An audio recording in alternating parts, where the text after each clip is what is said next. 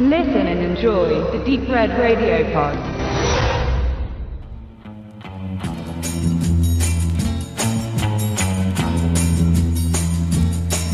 Es geht eine Träne auf Reisen. Ja, herzlich willkommen nochmal hier zu unserem kleinen Bockwurst Korn Fargo Abend zum Anlass der Besprechung zum goldenen Handschuh, der Film von Fatih Akin, der von uns gesichtet wurde. Das ist jetzt ein paar Tage her. Wir hatten ein, eine gewisse Zeit, um darüber zu schlafen und uns dessen bewusst zu werden, was wir dort gesehen hatten, zu viert im Kino. Und wir hatten eine wunderbare Rahmenhandlung, die sich der Benedikt ersonnen hatte. Es ging auch fabulös auf. Erzähl mal, wie wir den Abend eingeleitet und ausklingen lassen haben. Eigentlich war es ja Tobes Vorschlag, das zu machen.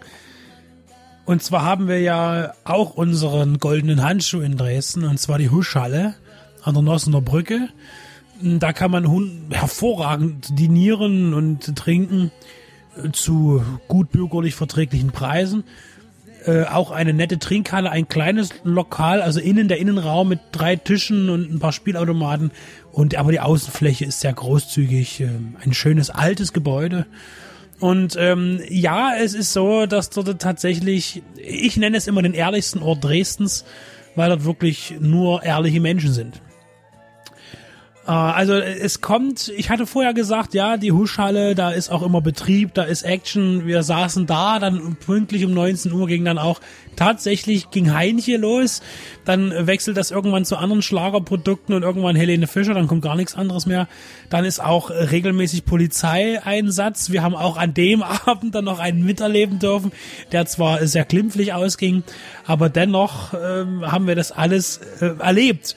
Und das passt eben gut, weil die Huschhalle und das Kiff, das Kino in der Fabrik, die sind fußläufig fünf Minuten auseinander. Und da bot es sich an, ein Eröffnungsbier zu trinken in der Huschhalle und dann zum goldenen Handschuh ins Kino zu gehen.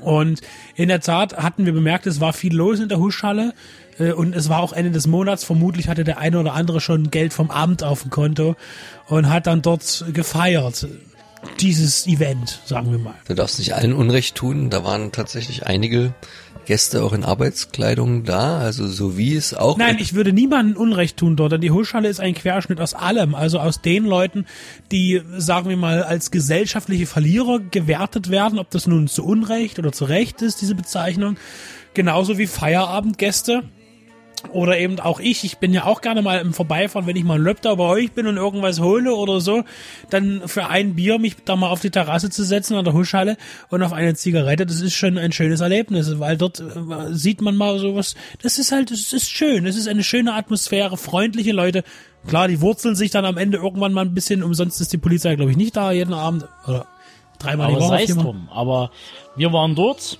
Ein Teil von Dipretretio ist sogar karitativ eingesprungen und hat einer Dame runter auf die Toilette geholfen. Das stimmt, ja. Also wurde einfach mitgenommen mit den entsetzten Blicken zu uns gewandt, so nach dem Motto, ihr Schweine, lasst mich gehen. Es war eine, eine heikle Situation, aber Max hat es überlebt und war als, als Samariter. Übrigens, jene Toilette, in der, aber man muss auch die tragischen Seiten, deswegen, also der goldene Handschuh und auch Elbschlosskeller, diese ganzen verruchten, sogenannten verruchten Kneipen ähm, in, in Hamburg, die ja auch dieses Klientel, da gibt's noch weitaus mehr, beherbergen. Auch bei uns ähm, gibt es kriminelle ja, Geschichten, keine Legenden, weil es ist ja Wahrheit. Erst vor zwei Jahren ist ein Mann umgebracht worden auf der Toilette, die sich unterhalb, also im Kellergewölbe des der Huschhalle befindet.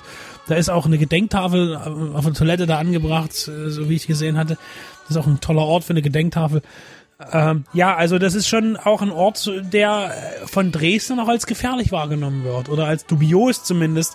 Und das ist durchaus nicht nicht unberechtigt, aber dennoch finde ich immer noch, wenn ich immer da war, gerade so abends rum, also oder, oder, oder am Vormittag, dann ist dann sind das sehr nette Menschen, mit denen man auch mal reden kann, die natürlich dann begrenzte Themen haben. Das ist einfach so.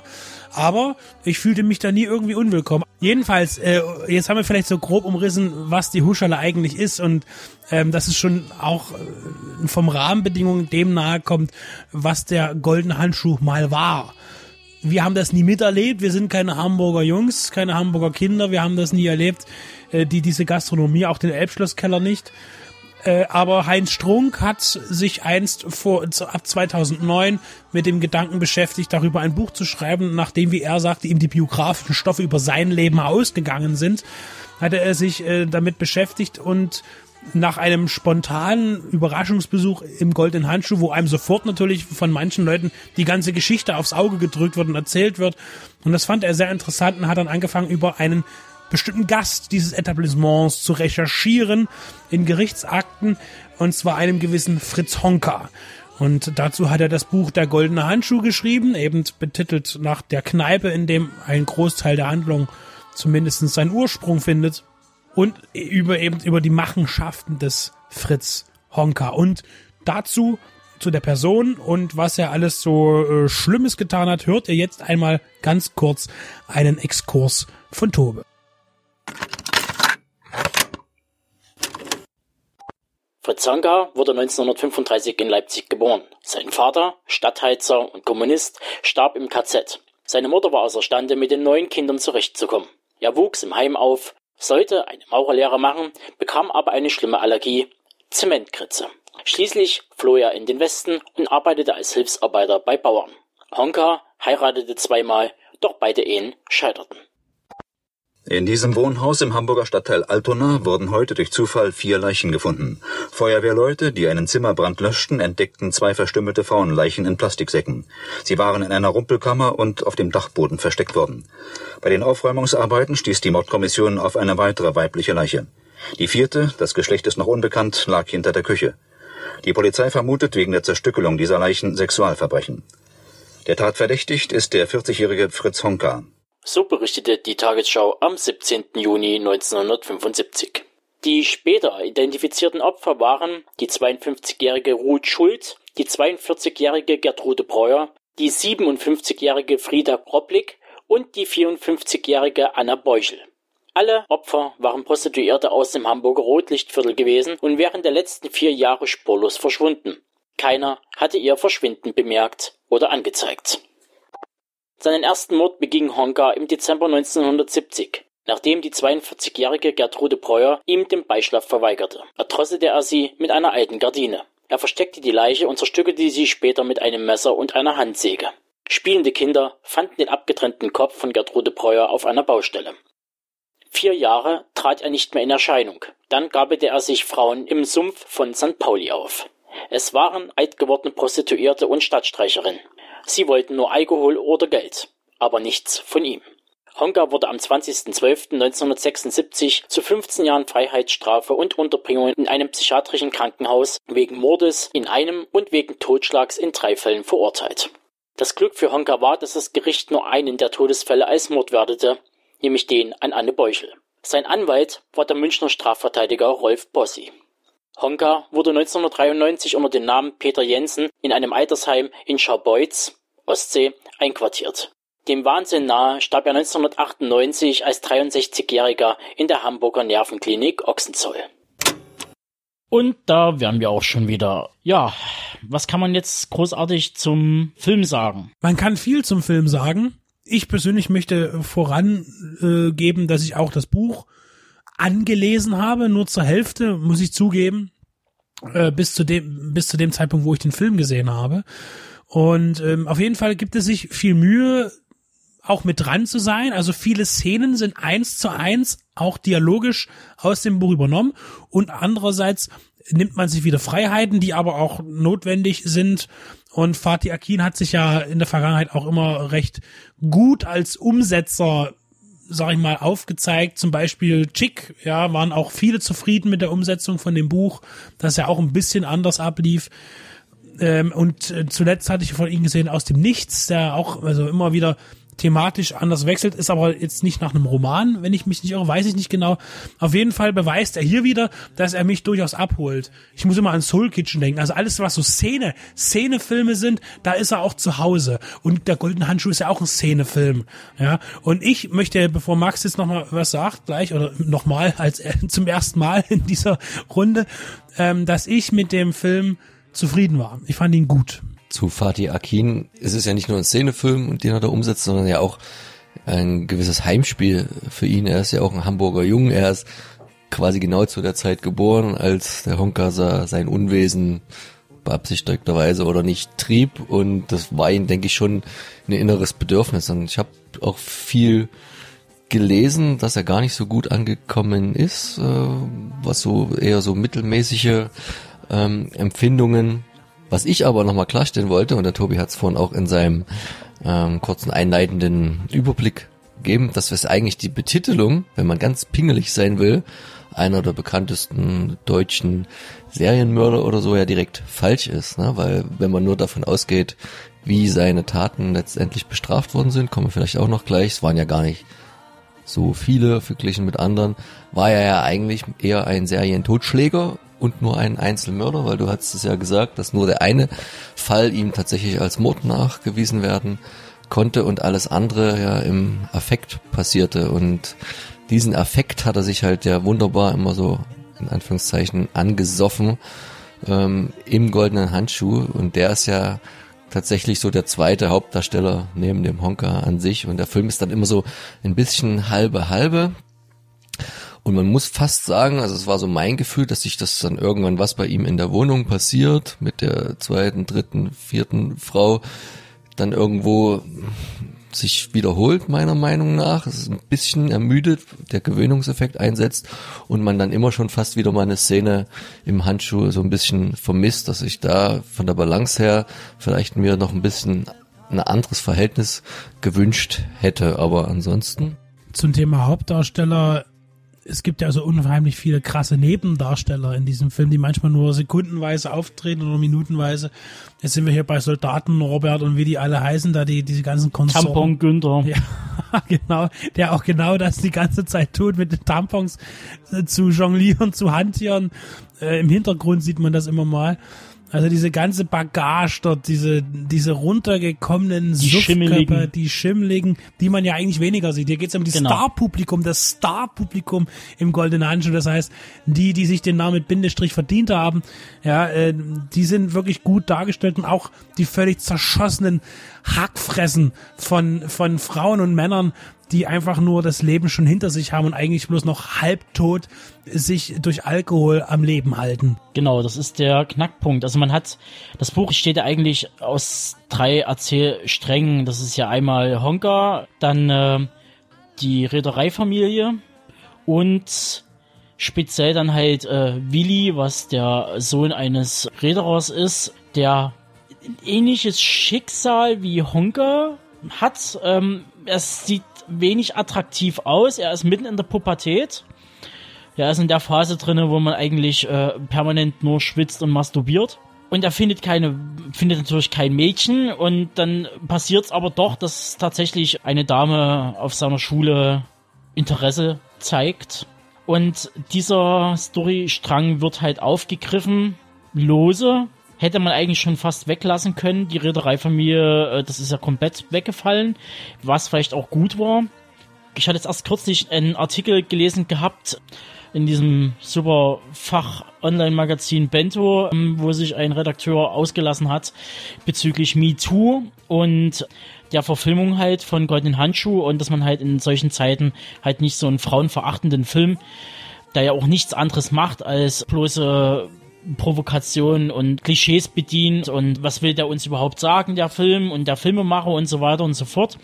Es ist für mich ein zeitgeschichtliches Dokument, in Anführungsstrichen, aus einer Zeit, ist eine Milieustudie, in Anführungsstrichen, aus einer Zeit, die so abgewandelt, bei uns halt zum Beispiel äh, in der Huschhalle oder in Meißen gibt's die Fettbämmschenke oder ähm, andere Stiefelkneipen, wie sie im Osten hießen. muss ich dazu sagen, die Fettbemschenke hat ja nicht so eine Historie, die ist ja relativ frisch, die, das, seitdem ja das Schlemmereck zugemacht hat in Meißen, so als Ersatz, äh, aber das ist jetzt äh, es schwerer drum, aber das Ding ist halt, so, worauf ich hinaus will, das Buch ist mehr oder weniger nicht aus der Perspektive von Honka geschrieben oder beschrieben, sondern mehr oder weniger aus der Perspektive der Opfer.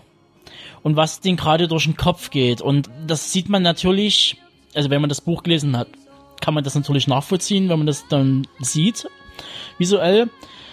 Wenn man das Buch nie gelesen hat, wird es vielleicht ein bisschen schwierig. Da kann es wahrscheinlich schon zu Missverständnissen kommen. Aber man sieht es eigentlich schon gut am Spiel der Damen, die das hier wirklich hervorragend machen. Also über jeden Zweifel erhaben. Die, wir haben ja dort mit äh, ganzen Körpereinsatz gespielt.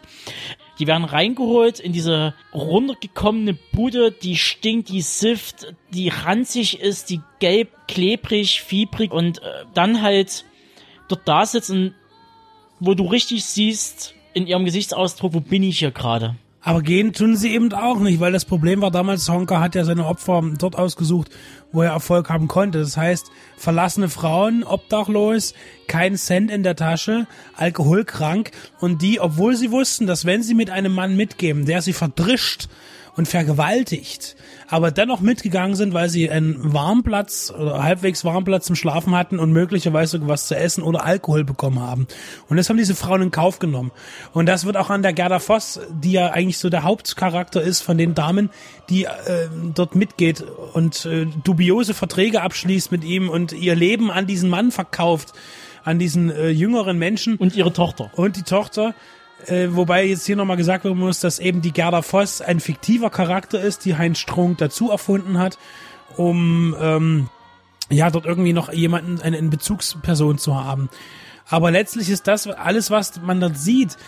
Äh, es gibt auch sexuelle Szenen, das heißt diese diese sogenannten Vergewaltigungen, wobei es ja immer so auch natürlich angeboten wurde von den Frauen. Dennoch hat es den Charakter einer Vergewaltigung irgendwie. Ähm, ist nie, fand ich, äh, so juristisch das ist irgendwie, das macht nie Spaß, das zu sehen.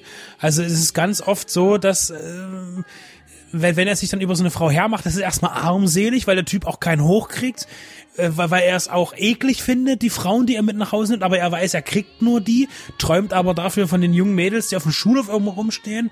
Und das ist eine ganz, das ist eine ganz armselige Geschichte, dieser Mann. Und wir wissen ja, du hast es ja vorher mal erzählt, äh, uns, was da auch für eine Biografie hinter Honka steckt und dass er selber vergewaltigt wurde und so weiter und so fort. Das ist natürlich äh, keine Rechtfertigung, um sowas selber zu tun, aber es äh, natürlich hat man die Angst, dass der Film Fritz Honka als zu nett oder als, als, als Mitleidsfigur darstellt. Und ich finde aber, dass dieser Punkt für mich nicht erreicht wurde. Das heißt, ich hatte kein Mitleid mit ihm. Ich habe ihn halt nur als armselig empfunden für das, was er tut. Von der Charakterisierung her fand ich, war es noch ein bisschen anders als die Originalfigur, weil wenn man irgendwie so über psychologische Gutachten liest, hat er wohl angeblich tatsächlich doch schon diesen Frauentyp gehabt, den er da auch mitgenommen hat, aber allein aus dem Grund, dass er sich denen menschlich, was wiederum ja auch ein bisschen Selbstüberschätzung ist, sowas von überlegen fühlte und dann deswegen gerne an diesen dann die sexuellen Fantasien, die ja sehr grenzwertig waren, ausgelebt hat, während der Film ja einen so ein bisschen zeigen wollte, dass es nicht unbedingt sein Idealbild auch an Frau gewesen war und er sich da eher äh, nur misswillig mit begnügt hatte. So hat es ja auch Strunk geschrieben äh, in den Gedanken von Gas. Nicht schon wieder einer, die einscheißt und einpisst. Also er, äh, diesen harten Terminus, äh, den, den erfinde ich jetzt nicht, der ist eben so. Das ist eben, das ist alles. so. Es ist Pisse, Kotzen, Ficken. Es ist, es ist genauso. Es steht auch so im Buch drin und so ist. Und so fühlt sich auch der Film an. Also dieses, dieses Derbe, das ist immer da. Und das braucht aber auch die Thematik, um glaubwürdig zu sein. Spannend ist ja auch, glaube ich, dass er aber eigentlich ein Ordnungsfanatiker gewesen sein soll was ihm durchaus gefallen hat. Deswegen hat er die Gerda Voss ja auch behalten, nachdem er sie erst rausgeschmissen hat, weil er selber scheinbar dann doch nicht in der Lage gewesen ist, äh, seine Ranzbude da in in Schuss äh, zu halten und dann so Wobei man hier ganz klar sagen muss, äh, der Reinigungsfaktor, nachdem Gerda Vossert einmal durch ist, der, der hält sich jetzt auch in Grenzen. Es war halt alles ein bisschen aufgeräumter und klar. Aber war schon ein Unterschied. Äh, das Problem ist aber, dass du den Geruch nie rausbekommen hast. Denn schon zu dem Zeitpunkt, wo Gerda Voss, diese fiktive Charakter, sich aufhält bei ihm, hatte er schon hinter der Wand im Dachgeschoss eine Leiche platziert und dort eingelagert, die er vorher zerstückelt hatte. Und das kommt auch im Buch ähm, weniger prägnant rüber, als dass es Heinz Strunk in einem Interview zu seinem Buch gesagt hat, dass man ja auch in diesem, nachdem man die Wohnung dann eben mal bis inspiziert hatte oder was davon übrig geblieben war nach dem Brand, der ja letztlich auch äh, zur, äh, zur Aufdeckung der ganzen Sachen führte, dass dort Dutzende äh, frische Sprays drin lagen und es wird immer wieder auch thematisiert im Film, dass er, wenn er eine Leiche irgendwo hinter der Wand verscharrt, noch schnell eine Handvoll hier Duftbäume hinterher feuert und dann die Tür wieder zuklebt, äh, diese, die kleinen Türen da in den Wänden. Und das muss halt so bestialisch gestunken haben. Und dann kommen wir immer zu dem, was riecht hier so? Fragen die Frauen, die mitkommen. Ja, das ist der Grieche, der immer unten drunter kocht mit irgendwelchen orientalischen Gewürzen. Das stinkt wie die Sau. So als Ausrede für diese Gestank. Und wer, wer einmal totes Fleisch gerochen hat, ich kenne das jetzt ein bisschen, nicht jetzt übertrieben von Arbeit, wenn Leute abgestorbenes Fleisch in der Wunde haben, oder, das riecht wirklich ekelhaft. Und wenn man die Intensität hat, wie eine Leiche verwest, das sind da, da frage ich mich ernsthaft, wie, das muss echt gutes Duftspray gewesen sein zu der Zeit. Es ist halt wirklich schon erstaunlich, dass es halt erst relativ spät aufgefallen ist. Oder halt erst durch den Brand eigentlich erst passiert ist. Und was den Ordnungsfilme angeht und dass halt die Bude mistig aussah, es gab ja die Phase, wo es funktioniert hat, auch bei ihm, wo er selber aufgeräumt hat, wo er einfach kein Alkohol getrunken hat in der Phase. Und das dann erst mit seinem neuen Job kam, mehr oder weniger, ähm, durch eine Angestellte, eine Putzfrau, die ihn dann irgendwann mal einfach so ein äh, echte Klasse Weinbrand und er dann einfach, um ihr zu gefallen, nicht ablehnt und dann wirklich, man sieht, wie er da so dran nippt und man sieht in der nächsten Einstellung, wie er schon wieder mit einer Tüte mit fünf, sechs Flaschen, also die blenden dann auch sogar ab, wo er noch die Flaschen am Tisch draufstellen ist. Und dann geht's wieder zu dem sogenannten Schmiersuff, der ja im Buch thematisiert wird, im Film vorstellbar ist, dass eben dieses nie wieder, nie rauskommen aus diesem permanenten Alkoholkonsum. Dieses, dieses, äh, ich bin besoffen, wach früh auf und schütte mir gleich das nächste noch rein. Dieses immerwährende äh, Verkleben vom Gehirn, was äh, Heinz Strunk eben dort als Schmiersuff bezeichnet. Der ist ja auch vom Blutwert her dann nach den Morden, weil man es so rekonstruiert hat, dass die dann meistens ja so 2,5 bis 4 Promille, also das, was für einen ungeübten Menschen wahrscheinlich locker schon zur schwersten Vergiftung bis zum Tode führen würde, war wahrscheinlich halt in seinen besten Tagen für ihn ein relativ normales Ding, äh, Kampftrinker halt. Was ich noch sehr spannend fand, was ich gelesen habe, dass die ja im Studio gedreht haben, die ganzen Innenaufnahmen, das alles schön nachgebaut haben und also als, als klaustrophobischen Ekeleffekt der, der Wohnung nach jedem Mord, die die kleiner werden lassen haben, ist mir im Film nicht aufgefallen. Aber müsste man vielleicht ein zweites Mal gucken, wenn man sich's antun will. Die haben das immer näher, die Wände, immer ein paar, weiß ich nicht, Zentimeter, Dezimeter, wie auch immer, kleiner werden lassen, um diesen beengenden Faktor darzustellen, ist eigentlich ein ganz gutes Mittel. Es ist halt die Frage, wie viele Leute haben es gemerkt. Ich finde, da muss man sagen, dass an dem Film eigentlich handwerklich, äh, auch wie ich inszentorisch finde, alles wunderbar funktioniert. Denn äh, zum einen das Production Design ist unfassbar geil. Das heißt, diese Wohnung, es werden ja auch am Ende äh, Tatortfotos gezeigt von der Hütte, wo er gewohnt hat, im Dachgeschoss. Es ist wirklich wie eins zu eins wiederbelebt worden, diese, diese, diese Dachgeschosswohnung von Fritz Honker und das ist wirklich mit einer Detailliebe wirklich gemacht worden, die, die auch dem Ganzen, ähm, die diese Stimmung gibt. Und dann kommt eben das dazu, dass eben Heinche aufgeklärt wird oder eine Träne geht auf Reisen, diese ganzen Schlager, die zu einer gewissen Wehmut führen und eigentlich zeigen, dass der Honker ja ein Mensch ist, der sich nach einer gewissen Wärme fühl, sehnt in seinem Leben, also diese, diese traurigen Lieder immer wieder zu spielen und äh, damit natürlich einerseits vielleicht auch diese Frauen diesen Muttertyp zu verführen, der ja immer äh, für sowas zu haben war, für so eine traurigen Schlager, suffisante Sachen und äh, diese Mischung. Und dann, das, das passt alles gut zusammen.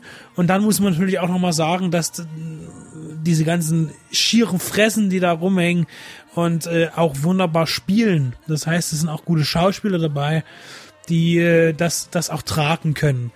Und der Zuschauer muss es dann ertragen. Und das ist tatsächlich der Goldene Handschuh ist ein Film, den wird mancher ertragen. Das ist müssen. richtig, aber er zählt zu den Filmen ähnlich wie, wir hatten dann auch nach dem Film drüber geredet, ähm, hat mich halt erinnert an, sei es an William Lustigs äh, Maniac, oder du nimmst sowas wie äh, Henry Portrait of a Serial Killer oder so.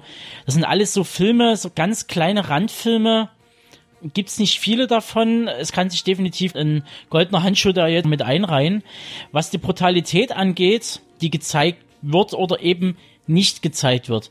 Es wird viel abgeblendet, es wird, die Kamera wird verschoben. Es wäre auch anders gar nicht möglich, Möglich gewesen. Dafür, was man nicht sieht, das hört man. Und da wird auf jeden Fall aufgedreht. Also was das Sounddesign angeht, da wird ordentlich nachgelegt. Da wird ja auch ein Kopf abgesägt, halt ganz knapp außerhalb des Bildes, aber der Film hat ja wahrscheinlich aufgrund der Namen, die den mitgemacht haben, so viel Filmförderung bekommen. Das wäre dann wahrscheinlich des Guten zu viel gewesen für die Herrschaften dort. Und ist trotzdem verwunderlich, weil selten kriegt ein FSK 18 Film so über eine Million, wenn ich jetzt mal so die einzelnen Posten zusammengerechnet hab. Da hat der Name dann wahrscheinlich schon sein einiges getan. 33 Drehtage waren es, glaube ich, 31 angesetzt, also gut in der Zeit geblieben. Ich denke, dass auch viel Zeit für die Maske draufgegangen ist, weil gerade der Honka-Darsteller Jonas Dassler wurde ja in, in diese Hackfresse Honka verwandelt. Ich denke, das wird jetzt auch nicht so ganz schnell passiert sein, jeden Drehtag.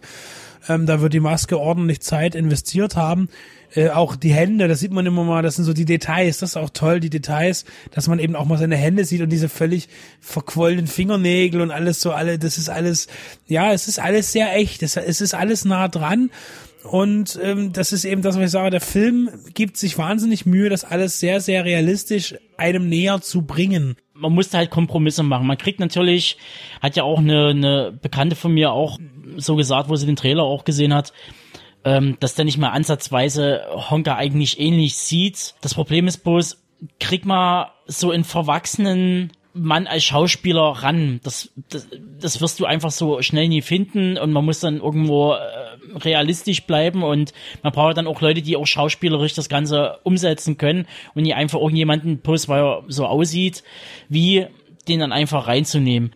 Was halt spannend war, was ja im Film gar nicht kommt, dass er zwei Kinder hatte, ne? also irgendwie in die Welt gesetzt, zwei, zwei Frauen, äh, das erste in ganz jungen Jahren das, das wäre noch meine Frage gewesen. Also er war ja da immer ein akzeptierter Außenseiter in der Kneipe, habe ich gelesen.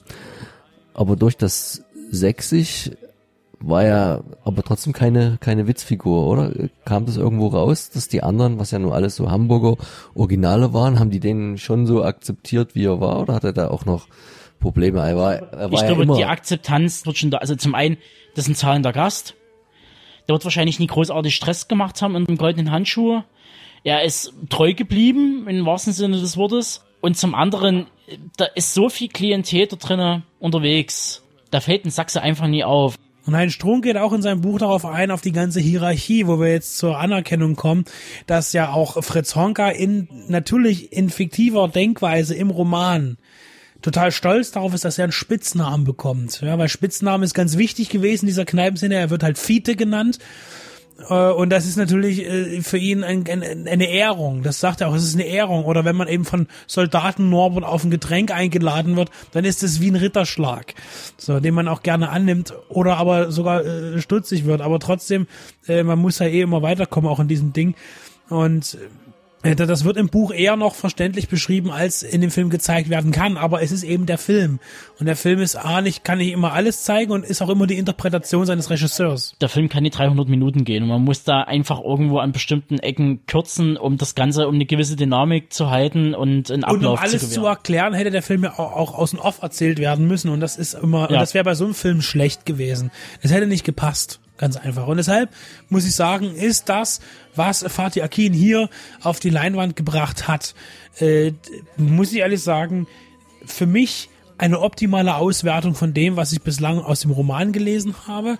Natürlich keine optimale Auswertung vom Leben Fritz Honkers, das so viele Stationen hatte, dass man das unmöglich jetzt in dem Bereich eben bringen konnte. Es ist eine Romanverfilmung und nicht die Verfilmung des Lebens von Fritz Honka. Und das ist ganz wichtig. Das ist wirklich wichtig, wenn man den Film sieht. Und äh, wenn man das begreift, dann ist der Film tatsächlich äh, gut. Und ich finde ihn nicht nur gut, ich finde ihn wirklich sehenswert, weil ich werde ihn mir auf jeden Fall wieder anschauen, weil er in vielen Aspekten mich überzeugt hat. Äh, und nicht nur, weil ich, was immer so ein Zwiespalt ist, ich mag halt so vergammelte Kneipen und sowas.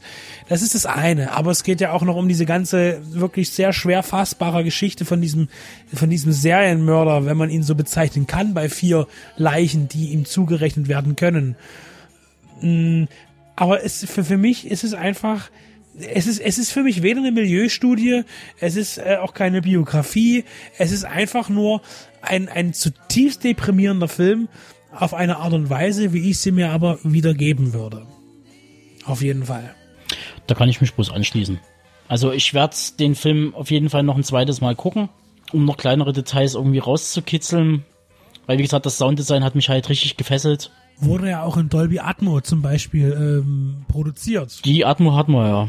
Ja, also das ist da, da hat man da schon mal Wert drauf gelegt.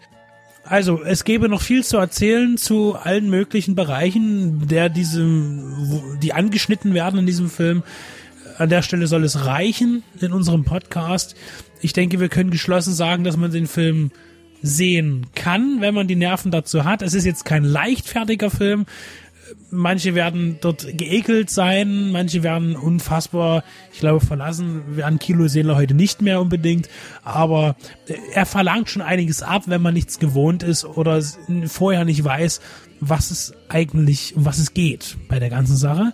Auf jeden Fall würde ich behaupten, tun wir ihn geschlossen als guten, gut gemachten und erzählten Film empfehlen.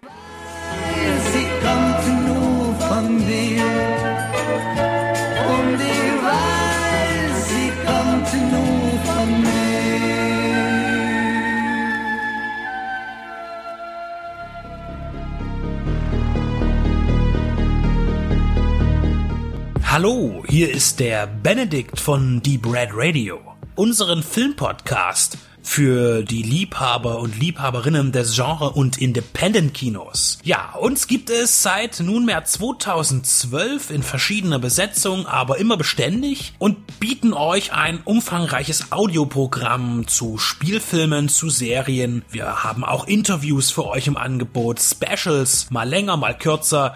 Ein buntes Programm. Was kommt aktuell auf Blu-ray und DVD raus? Nicht alles kommt in unser Portfolio, aber das für uns Wichtigste und Interessanteste. Schlechte Sachen, gute Sachen. Was lohnt sich, was nicht? Und was kommt im Kino? Auch das haben wir im Auge, auch wenn wir nicht immer ganz aktuell sind und alles abgrasen. Wir kommen zu Wort zu den Sachen, die uns interessieren und hoffentlich auch euch. Besonders auch Randerscheinungen sind uns wichtig, Low-Budget-Filme und darunter. Filmkritik und Analyse sollen nicht Langeweile bedeuten, sondern auch ein bisschen Spaß machen. Und wir bemühen uns, stetig Information und Unterhaltung zusammenzubringen. Ob wir es nun alleine tun, in Einzelbesprechungen oder aber gemeinsam in unseren Shows. Wir berichten auch gerne vom großen Rummel auf den Filmfestivals. Sehen konnte man und wird man uns auf dem Cinestrange Cineways Filmfestivals, auf dem Fantasy Filmfest der Journale oder dem Hardline Kino Extrem. Vor unseren Mikrofonen unterhielten wir uns mit John Landis, John Glenn, Sam Furstenberg oder auch John Huff. Des Weiteren auch Darstellern wie Charles Rettinghaus, Toby Jones, Dieter Laser oder Klaus-Theo Gärtner. Beziehungsweise auch Menschen, die hinter dem Ganzen stehen, Label- und Programmchefs. Wir möchten auch in der Zukunft mehr mit Gastautoren kooperieren oder mit kollegialen Blogs gemeinsame Sache machen. Dazu könnt ihr euch gerne bei uns melden, wenn ihr mitmachen wollt oder selber einen Podcast habt oder einen Blog und Interesse an einer Interaktion habt. Es geht uns allen um die Liebe zum Kino und zum Film und nicht um die Konkurrenz. Unser Team besteht aus Benedikt Wilken, Stefan Jung, Tobias Kloppisch und Maximilian Scholz. Wir sind kostenlos, aber nicht umsonst. Aber gerne freuen wir uns auch jederzeit um Unterstützung, sei es im Internet durch Klicks und Likes, durch das Weiterverbreiten, durch Teilen, durch die Mundpropaganda und wen das Ganze auch noch vielleicht den ein oder anderen kleinen Euro wert sein sollte, darf das gerne per PayPal bei uns auf der Seite spenden. Denn wir sind nicht werbefinanziert, sondern wir finanzieren uns selbst. Das heißt, alles kommt aus unseren eigenen Taschen, aus unseren Erwerbstätigkeiten und das tun wir auch gerne. Nur jede Unterstützung wird begrüßt. Über 140 Stunden bekommt ihr mittlerweile bei uns und das sind knapp 1000 Filmbesprechungen, Serienbesprechungen oder Interviews, Features und Berichte. Das ist eine ganze Menge und das wird auch noch mehr. Also kommt auf unsere Seite, kommt zu iTunes und wo ihr uns auch immer findet, unterstützt uns, hört uns, liebt uns.